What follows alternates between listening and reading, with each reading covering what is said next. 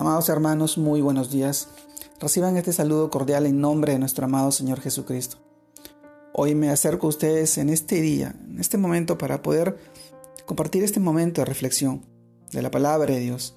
Y esta vez lo encontramos en el libro de Jeremías, capítulo 20, versículo 9, que dice, Dijo y dije, no me acordaré más de él, ni hablaré más en su nombre no obstante, había en mi corazón como un fuego ardiente metido en mis huesos. Traté de sufrirlo y no pude. Luego, ¿a quién hablaré y amonestaré para que oigan? He aquí que sus oídos son incircuncisos y no pueden escuchar. He aquí que la palabra de Jehová le es cosa vergonzosa, no la ama. Jeremías capítulo 6 versículo 10. También, ¿a dónde me iré de tu espíritu. ¿Y a dónde huiré de tu presencia? Si subiera a los cielos, allí estás tú. Y si en el Seol hiciere mi estrado, he aquí, allí estás tú. Salmos, capítulo 139, versículos 7 y 8.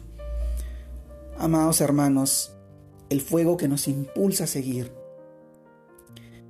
Cuando en este lamento Jeremías expresa una profunda angustia porque ha sido perseguido por causa del mensaje de Dios.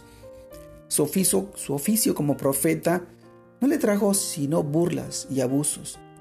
Y a pesar del deseo de no proclamar más el mensaje, no puede detenerse. Se encuentra atrapado entre el lamento divino y el rechazo de su pueblo y amigos. Pero en medio de esa frustración y desesperanza, por lo que está viviendo, exclama en Jeremías capítulo 20, versículo 7. Me sedujiste, oh Jehová, y fui seducido. Más fuerte fui que yo, fuiste que yo, y me venciste. Cada día he sido encarnecido, cada cual se burla de mí.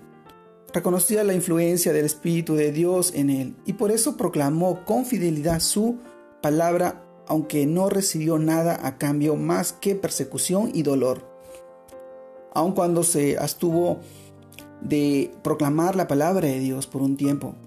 Esta se volvió como fuego en sus huesos hasta que ya no pudo contenerla más.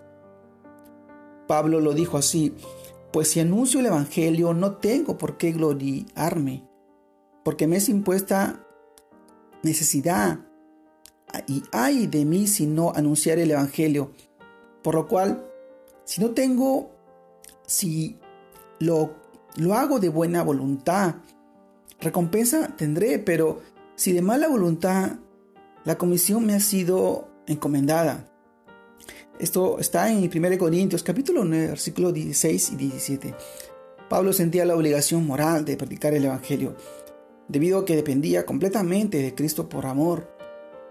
Predicar fue su don y llamado, y no podía dejar de hacerlo. Estaba dependiendo absolutamente de la voluntad de Dios.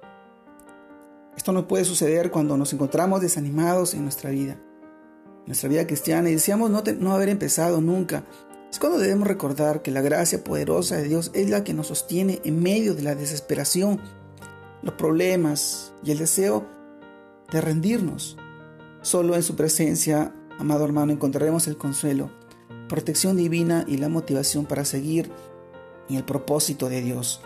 Dejemos que el mensaje de Dios quebrante nuestro propio corazón. Amado hermano, el fuego que nos impulsa a seguir. En el mundo tendremos aflicciones, pero recordad, Jesús te dice, Él ha vencido al mundo.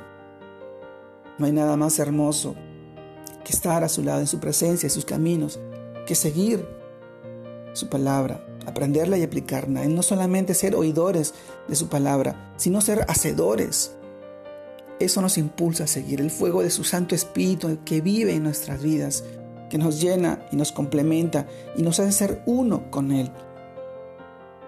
Amado hermano, te invito, te animo a seguir adelante, a perseverar con constancia, con amor en estos tiempos, en estos días. Dios te guarde, Dios te bendiga, que puedas crecer en el Señor y que este día sea tan especial para que tú puedas glorificar su santo nombre, el nombre de Cristo Jesús, nuestro Señor. Gracias por estar ahí. Te mando un fuerte abrazo. Dios te bendiga.